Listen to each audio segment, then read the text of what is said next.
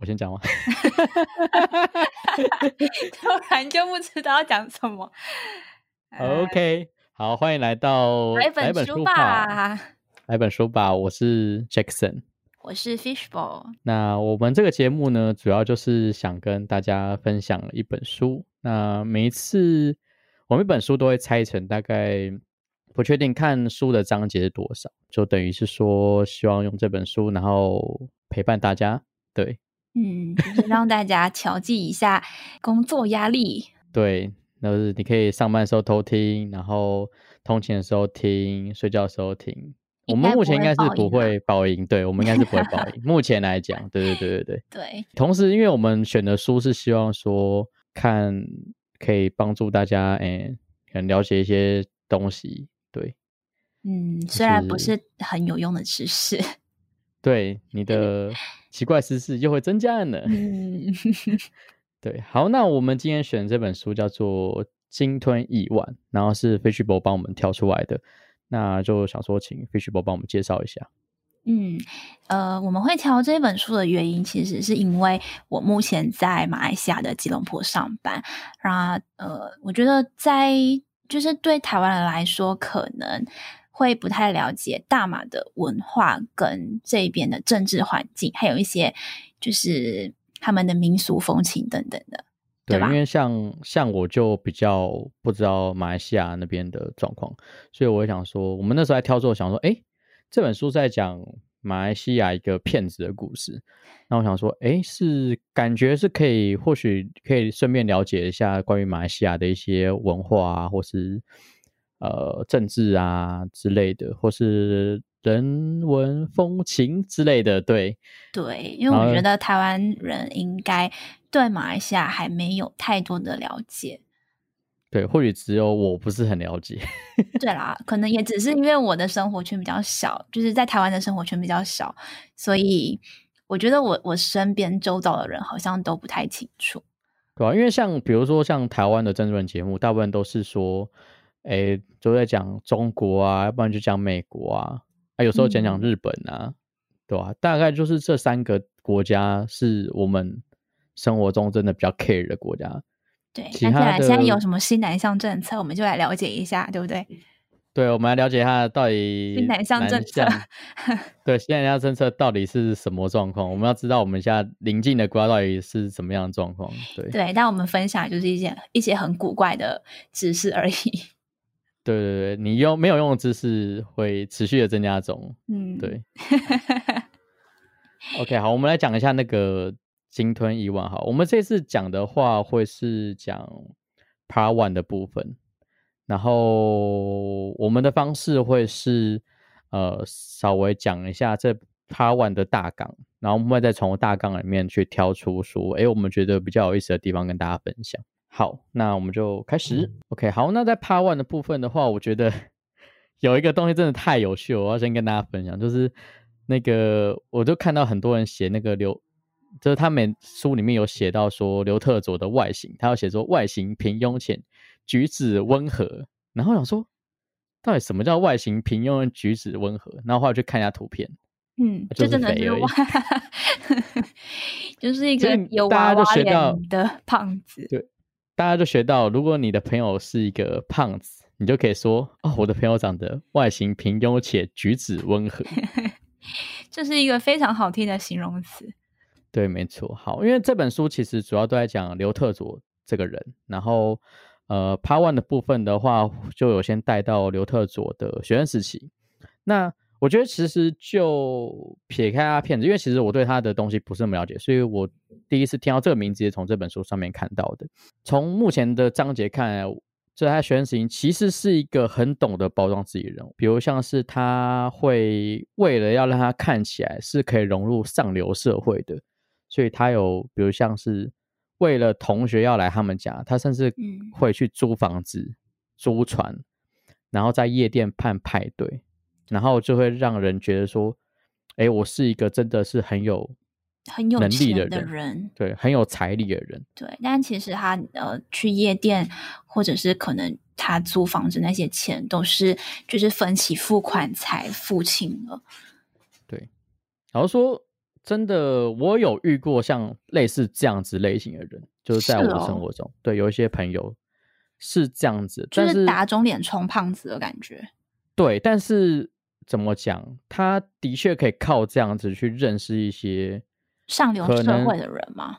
对，而且有些情况下那样真的会给你带来一些好处，是真的。哎、可是我不了解，就是你要花这么多钱，然后去投资一个你可能没有任何收获的关系、诶所以这个就是商人啊，就是他变得就是一个高风险，但是有高机会啊，因为酬的，对高报酬，因为从他的爸爸来看，他爸爸也是做这样事情的人，所以其实对对，对他这样做其实不意外。然后，嗯因为其实这件事情让我想到我，因为我的我以前也有，就是应该说我爷爷那一辈，他们那时候也是从商，然后他就跟我讲说，就是我爸爸跟我讲过说，你要怎么让比如一间高档的餐厅认识你？那最简单的方法就是你连续三天都去那间餐厅，都点同一道菜，那家餐厅就会认识你了。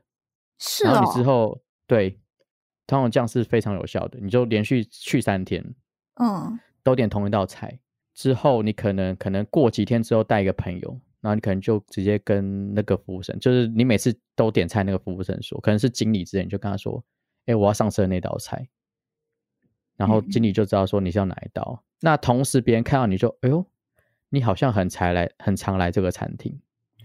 哦，对对，对，就可能只是就是可以装模作样，扮个样子。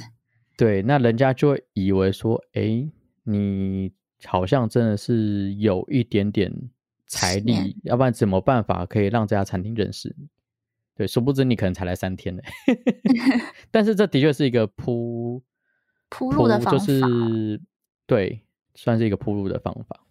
嗯，OK，好，那其实真正让刘特佐真的到达可以到达到下一个境界，我觉得是那个他后来讲的中东之行，到那个二零零三年的阿布比达那边，阿布达比，阿布达比，阿布比达是什么？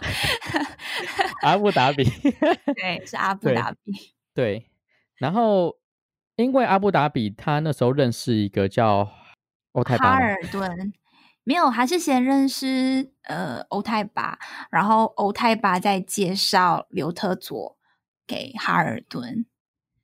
，OK，他介绍哈尔顿，然后对呃，哈尔顿让他见识到主权基金的力量，就是对资本主义的力量。他们在阿联酋那边，应该是阿联酋吧，反正就是对对对呃那边有一个主权基金叫穆巴达拉，反正这个名字有点复杂啦。然后他就见识到主权基金是怎么一回事，然后他也想要有这样子的权利跟财力。对。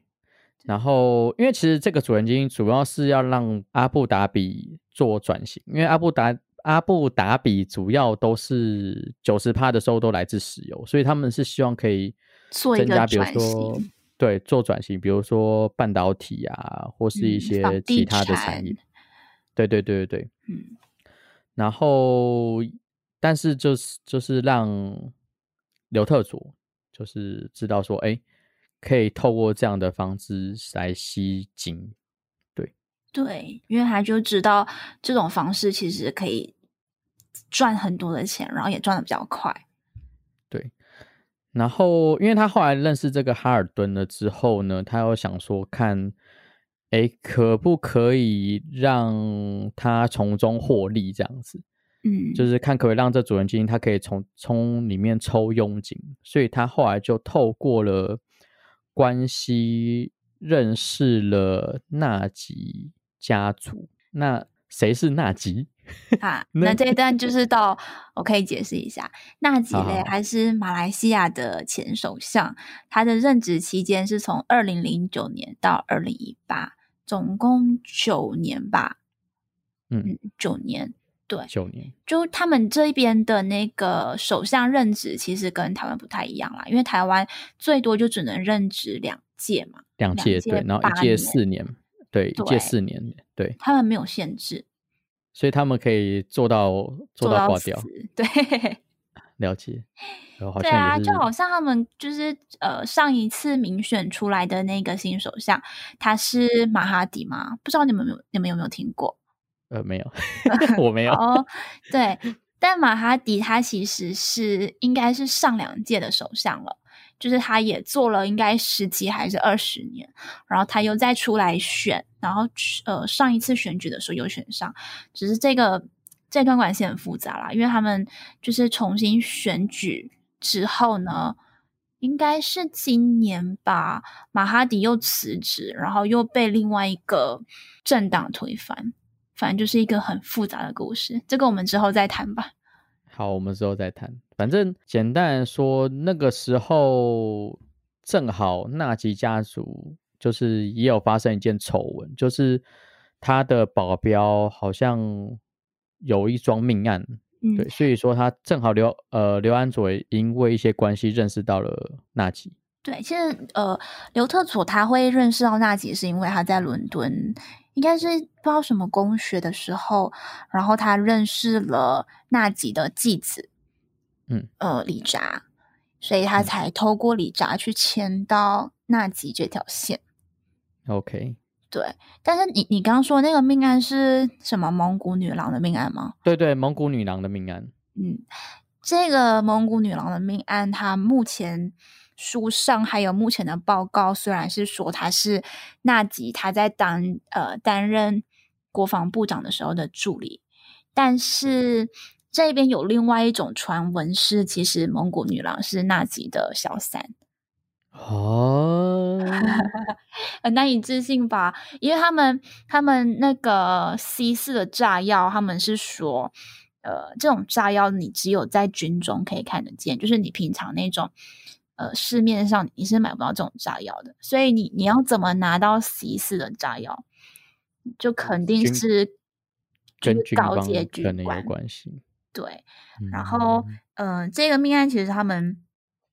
嗯，在书中他放到了罗斯玛的那一张嘛，罗斯玛就是纳吉的妻子。对对对对对对，呃，他们也是有说，就是因为罗斯玛嫉妒他，然后他就找人去炸死这个蒙古这个蒙古女郎。嗯，他没有这样写，我看的他有这样写吗？没有没有没有，这个是他们这一边的传闻。哦，了解。我想说，嗯，我怎么没看到这一段？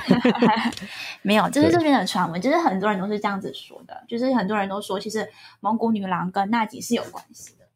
好，所以就是因为这样的关系，所以他们正好这时候也需要有一个赞助单位，可以帮他们去赞助这个伊斯干达经济特区。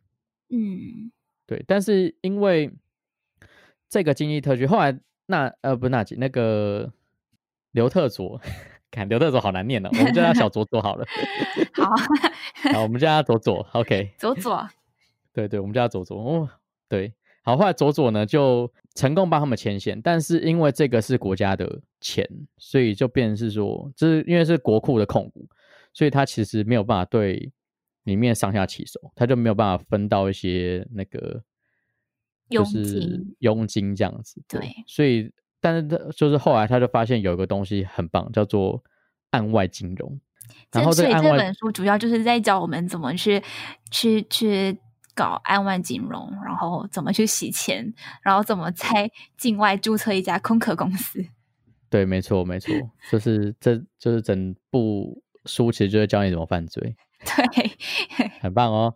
这本书 看完你就会学会犯罪哦，你就会知道怎么开空壳公司哦。对啊，就是。第一次开空壳公司就上手，还有第一次洗钱就上手，第一次洗钱就上手，对，会不会被抓？啊？讲这些，我们不会啊，我们没有教，是书教，不是我们教的。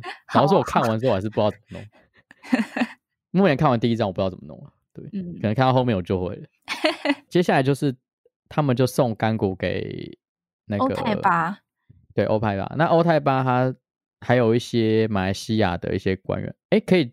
讲一下欧派巴是谁欧泰巴是那个中东的人，中东的一个，反正就是中东一个白手套。呃，对，他是就是阿联酋那一边的外交官。哦，对对对对对。对，然后他就是他就是担任那个阿联酋有一个王子叫做莫哈莫皇太子，然后他就担任他的顾问，然后就又同时担任了就是王室跟外国政府之间的桥梁。嗯，嗯嗯，所以就是一个很厉害的角色。真是蛮猛的。对，而且重点是他才二十六岁而已，那个时候了，好猛哦！真的，二十六岁岁还在干嘛？妈妈咋扣吧？哦，我咋扣，妈妈我咋扣。打扣加我的物件哦。嗯，对，咋扣现在物价咋扣没有办法买东西，哦，咋扣加加一塞。应该喝到奶茶吧？那个 Seven 那种，还是现在要十二块了？哎、现在鸡排五十块买不到了。天哪，好扯哦！我到底多久没回台湾了？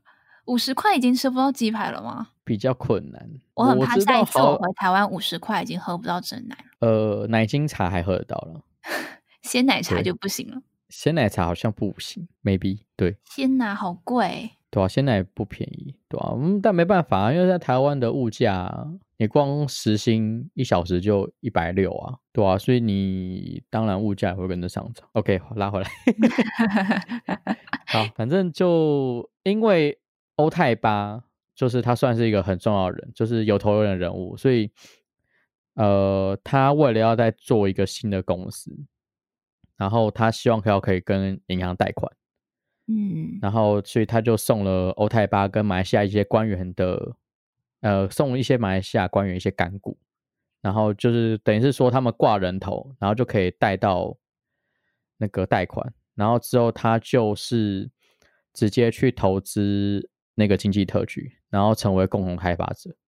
我觉得这真的是很聪明的做法，诶，就是因为其实干股你根本就不用任何的成本，然后你只是把你的书面资料做得很好看，然后你就跟银行贷到可能一大笔的美金。对，因为因为其实在他之前的状况，他其实就是一个，因为他之前其实有做过一些事情，譬如他信用其实很不好。对啊那他，是透过这样的方式，就是把这家公司洗白。我觉得算是一个聪明而且有胆识的人。我觉得其实他蛮有胆识的。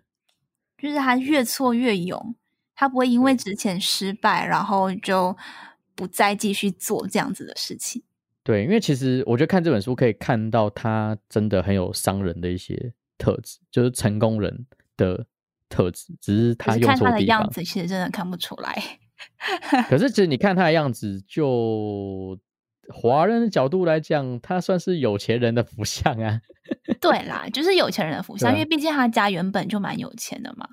对啊，而且他看起来不会不值得信任，就是以他的那个样子，哦，因为他看起来就是那种比较憨厚的，对，就是憨厚脸，对啊，就是一脸憨厚样，所以就嗯看起来就是不就觉得你不会骗骗人。没错，所以就是我觉得很多人会被骗，也是蛮情有可原的。就可能只是因为他的长相。对他的长相其实是有加分，但是其实说老实话，他他们家也算是不是真的是穷光蛋，所以我觉得一部分他还这样做，是因为他家是有后盾。对，诶，其实你知道，在马来西亚，如果家里有中央空调，是真的非常有钱，你才可以做到这样子的房子。在台湾应该也是吧？就是谁会家谁会家里装一个中央空调啊？哦，也是啦，因为台湾、台湾对啊，一般人也不会装中央空调，我会觉得说有事吗？对啊，因为如果你在家里会装中央空调，我觉得已经是就是你真的非常有钱，你才会做这样的事情。就跟家里面会装电梯，就是私人电梯是一样的哦，我装电梯我可以理解，但是装中央空调很难理解。很不能理解。这但就是我觉得跟你想的不一样。对，对但是因为马来西亚比较热嘛，这边一哦年四季都是夏天，所以其实有冷气，就是对大家来说是一件很奢侈的事情。有一些人啦，哦，了解是哦，所以他们家装空空调才真的是一件很厉害的事情。对，因为嗯，应该是呃那个时期的人还没有办法负担冷气，因为毕竟他爸爸那个年代嘛，哦，对，对啊，冷气在那个年代应该是比较昂贵的家具。冷气算家具吗？对啊，家具啊，对 对，没错没错。对，好，那我们接下来就讲到下一趴，就是那个哈尔顿的部分。那就是因为佐佐，我们的小佐佐呢，他看到了哈尔顿的那个主权基金强大的力量之后，他也想搞一个主权基金。他后来就想说，要怎么搞呢？所以说他就因为其实马来西亚好像蛮特别，他除了有就是民选总统之外，他还有一些苏丹的自治州。呃，这个其实是他们民选的话是首相，不是总统。首相跟总统其实是不太一样的概念，就是好像如果有总统的国家，像我们，我们就没有国王或者是女王嘛。嗯，对。那你看英国有女王，他们的领导人也是叫首相，他们没有总统。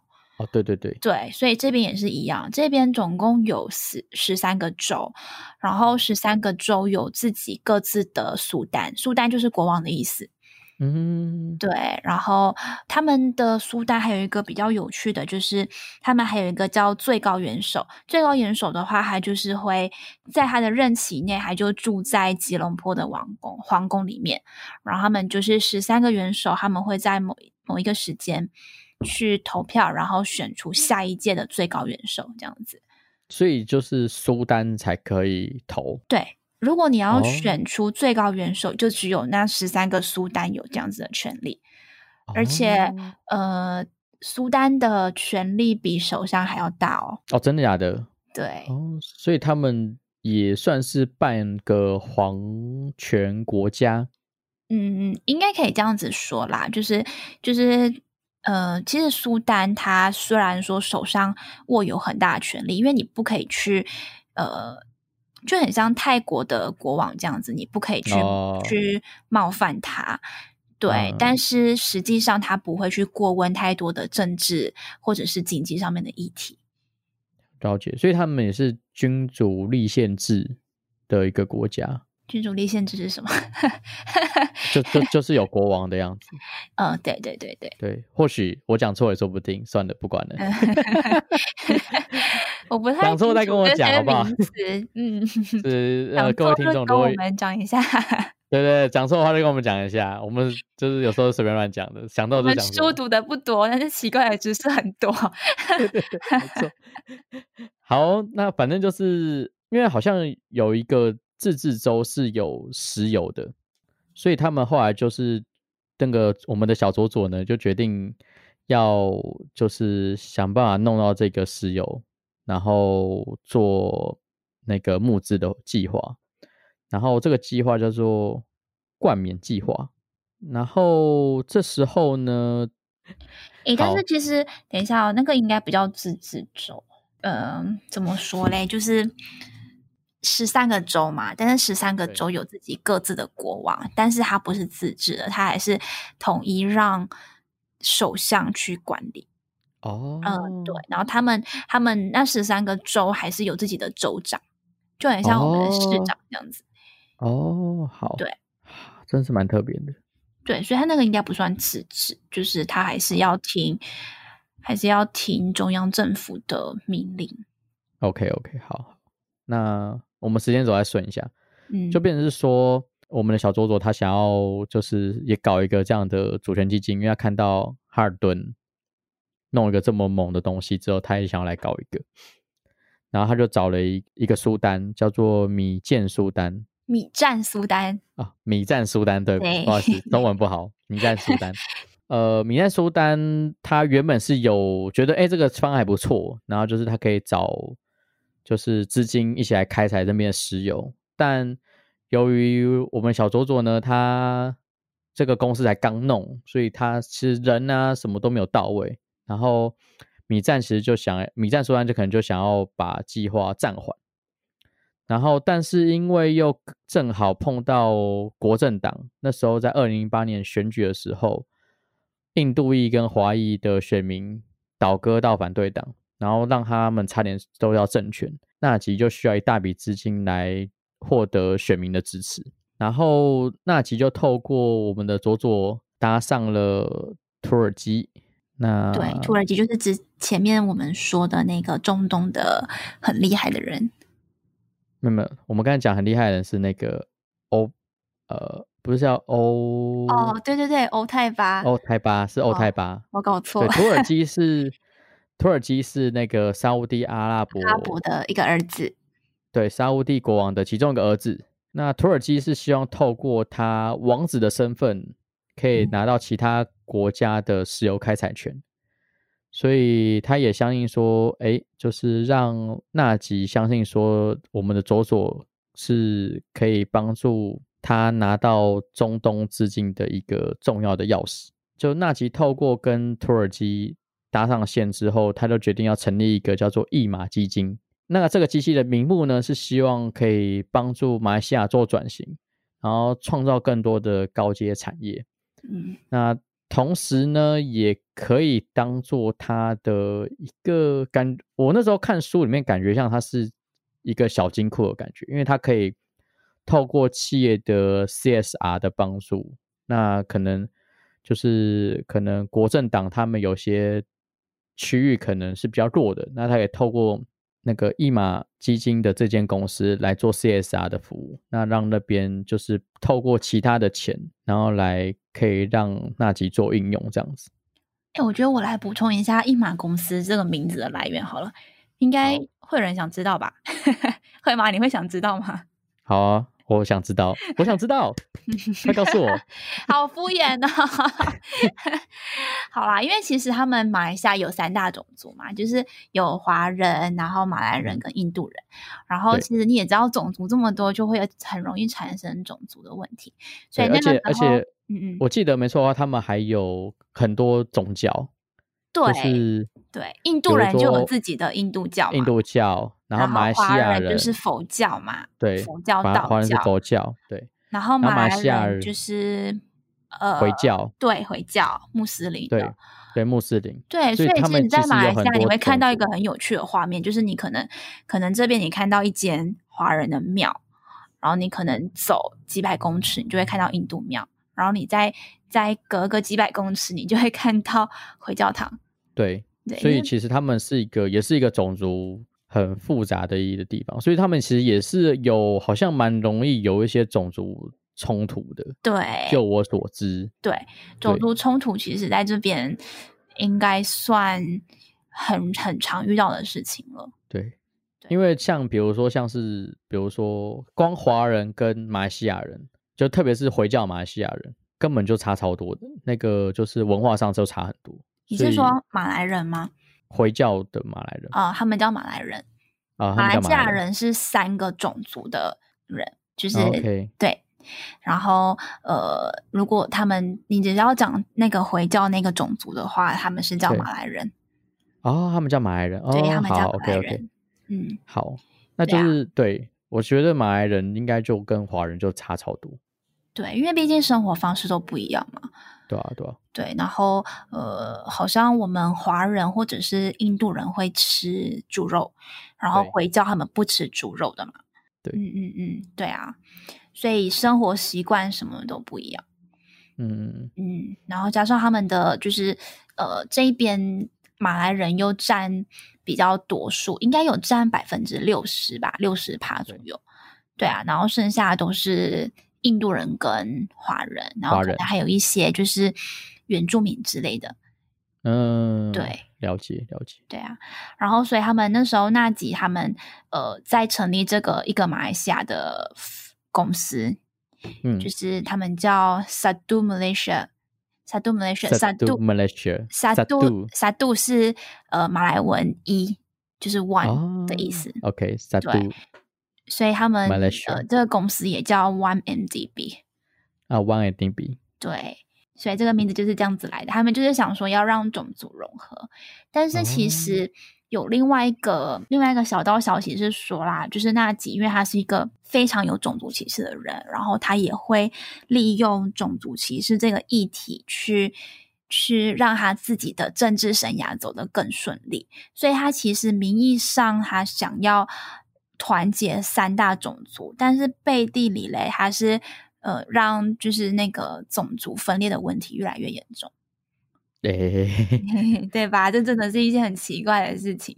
蛮奇葩的事情的。对，你可以继续讲那个一马公司了。好，反正就是对，其实就是呃，我看书上写的，我感觉上就会是等于是说让纳吉更方便去运用的一些资金啊，就是透过这间公司。好，那就是书后来就是呃，我们的佐佐帮助了纳吉跟呃土耳其见面，然后纳吉在那一次的会谈中也。充分相信了我们的佐佐，相信他是拿到中东资金的一把钥匙，然后因此他又在那一场就是游艇会议的时候，拿到了一马基金，就是宣呃宣布要成立这个一马基金，然后希望可以协助马来西亚做转型，然后创造更多就业机会。那同时呢，也可以利用企业的 CSR 来帮助纳吉在政治上有更多的灵活的应用。嗯，但其实他如果就是呃，这间公司成立了，他主要也是可以创造很多工作机会嘛，这样他又可以顺势的扳回他的选票。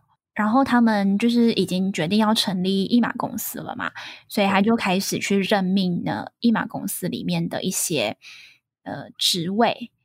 所以当然，纳吉就是呃顾问嘛，就是整个集团的顾问。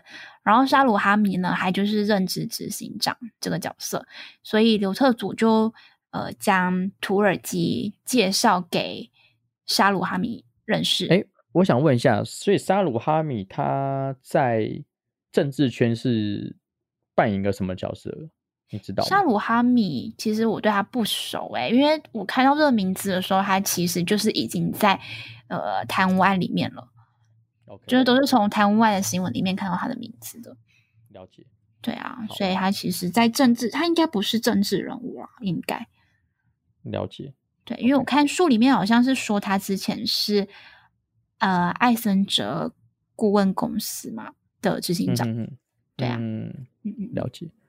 好，所以他就是啊，萨鲁哈米就是跟那个土耳哦欧巴啦，是欧巴，因为欧巴是 PSI 的执行长嘛，所以他就是让 PSI 执行长跟一马公司的执行长去互相认识。然后我记得书里面还有提到说他们的见面，然后让。就是他们见面之后就说，以后信也不要转给我，你们两个私底下沟通就好了。然后之后他就是要去银行开户，对他好要去银行开户，所以他是在摩根大通开户，不是瑞意银行，因为他一开始是先去瑞意银行一家一家瑞士的小银行。这边真的很乱。这一章节是我看最痛苦的一章节，我真的是搞不懂，你知道吗？难怪我不会赚大钱。我们没有这一方面太多的知识，然后就会觉得，哎，为什么还可以这样子？然后，然后他们又分别在很多不同的银行啊，或者是就是有很多不同的人去做这些事情。他们找很多不同人做这件事情，然后又在很多不同银行，然后去各种开户。所以这一章节非常非常多的人名，然后我就搞不清楚到底。到底在干嘛？对，难怪我赚不到钱。应该说我们都赚不到钱。如果我们我们一下子就把这一张就是弄懂的话，我们应该就 可以去做一些。我们都可以当小左左了。对，我们就可以赚很多钱了。哎，难怪我在那边领薪水。好，反正简单说就是。呃，刘特佐后来就去开了户，他因为他希望是说每一笔交易都可以抽抽成，所以他就在案外也成立一家公司。然后另外，他为了要让这件案子成，所以他也找了很多专业人士来做背书。对，然后我可以补充一下前面那个开户的故事吗？好，可以，可以，可以。我大概了解了，就是他们其实一开始是在。一间瑞士的小银行开户，它叫瑞意银行，然后它是有跟 PSI，就是中东那个石油公司 PSI 这间公司做往来的小银行，然后他们就是说要为新成立的合资公司开户，所以佐佐呢，他就亲自去造访了瑞银行的日内瓦分行。然后他们就是有向银行说明，呃，马来西亚这边的主权基金会汇十亿美元到这个户头里面去。对啊，然后就是他们他们去了瑞意银行之后，他们虽然有向对方说明是马来西亚的主权基金啦，但是因为银行听完之后觉得非常可疑，所以他们就是拒绝他们在瑞意银行的开户。然后之后嘞，就转而到摩根大通。就是瑞士的摩根大通去开户，然后摩根大通他们其实后来有同意接受开户，只是他们非常好奇为什么这么大的亚洲主权基金需要和远在瑞士的小分行打交道。嗯嗯嗯，对啊，因为他们就是都选那种非常小的分行去做开户嘛。嗯嗯，对。所以其实在这中间，其实就已经可以看出一些蹊跷。如果你是一个国家的主权基金，你大可以就是找那种非常有名的银行去开户，人家也会接受的。对啊，所以其实中间就很奇怪，但是大家想说有钱干嘛不赚，是不是？对，对吧？但我觉得那时候左左他们应该就是也也觉得自己。做这些事情也没有什么不对啦，因为他们他们就只是想要当一个中介的角色。对，他就想当白手套，因为其实就目前看来，他们就是想当白手套了，就是从中看，哎，做的事情可以从中抽一些好处，这样子，抽一些小小赢小利这样子。对啊，对。好，然后后来就是他们成功开户之后，为了要让这个案子更加的真实。就是要让纳吉他们投钱，所以他们就也找了很多的专业人士为这个案子背书。然后这时候我们就可以看到资本主义强大的力量。他们就是有钱就可以找到各种厉害的人。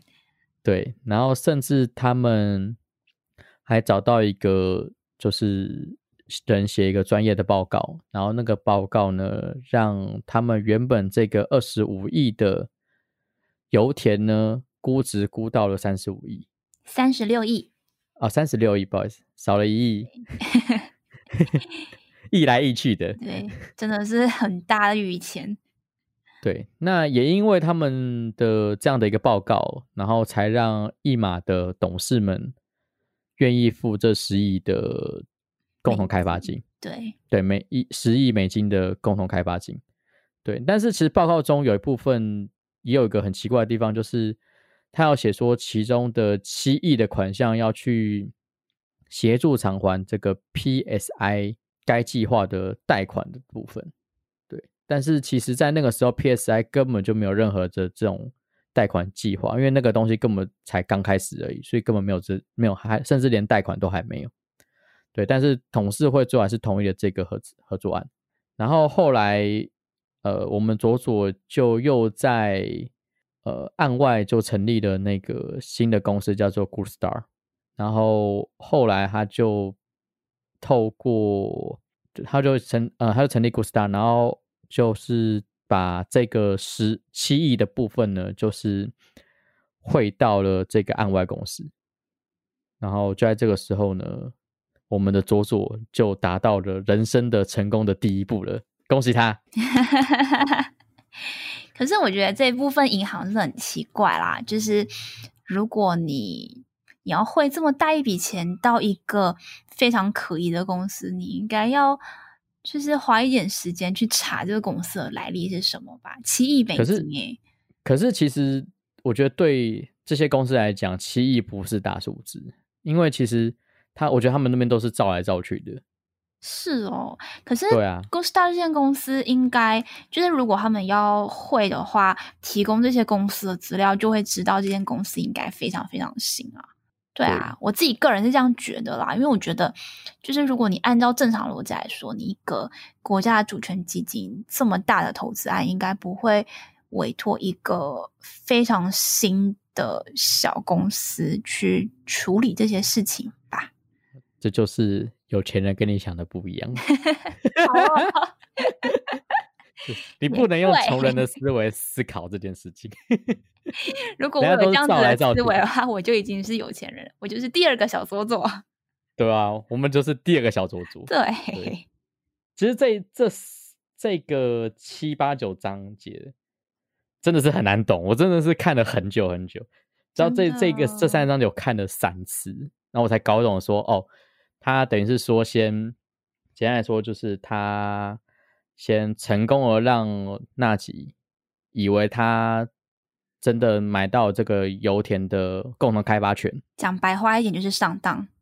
对他成功才让纳吉上当，然后他同时还找很多专业人士做一个假的报告，然后做完假的报告之后呢，让投资人愿意投钱进来之后呢，他从中抽取，这已经不一部分了，他他抽取了七成的钱，对啊，拿去当佣金，他就拿了七亿哎，对他十亿他就拿七亿，然后就把后来就把这七亿全部分给他的那些他当时有跟对他的手下们，所以我真的觉得这个人也真的是蛮凶狠的。真的。对，所以你想说第一次拿应该要拿一点点吧，拿个一亿都好，一下子就拿人家七亿，如果是我，可能就抽个二十趴，两亿 然后之后再慢慢抽，对不对？没有，可能之后就是哦，可能会有啊、呃其他的开发案，然后可能就是从中可能都是在。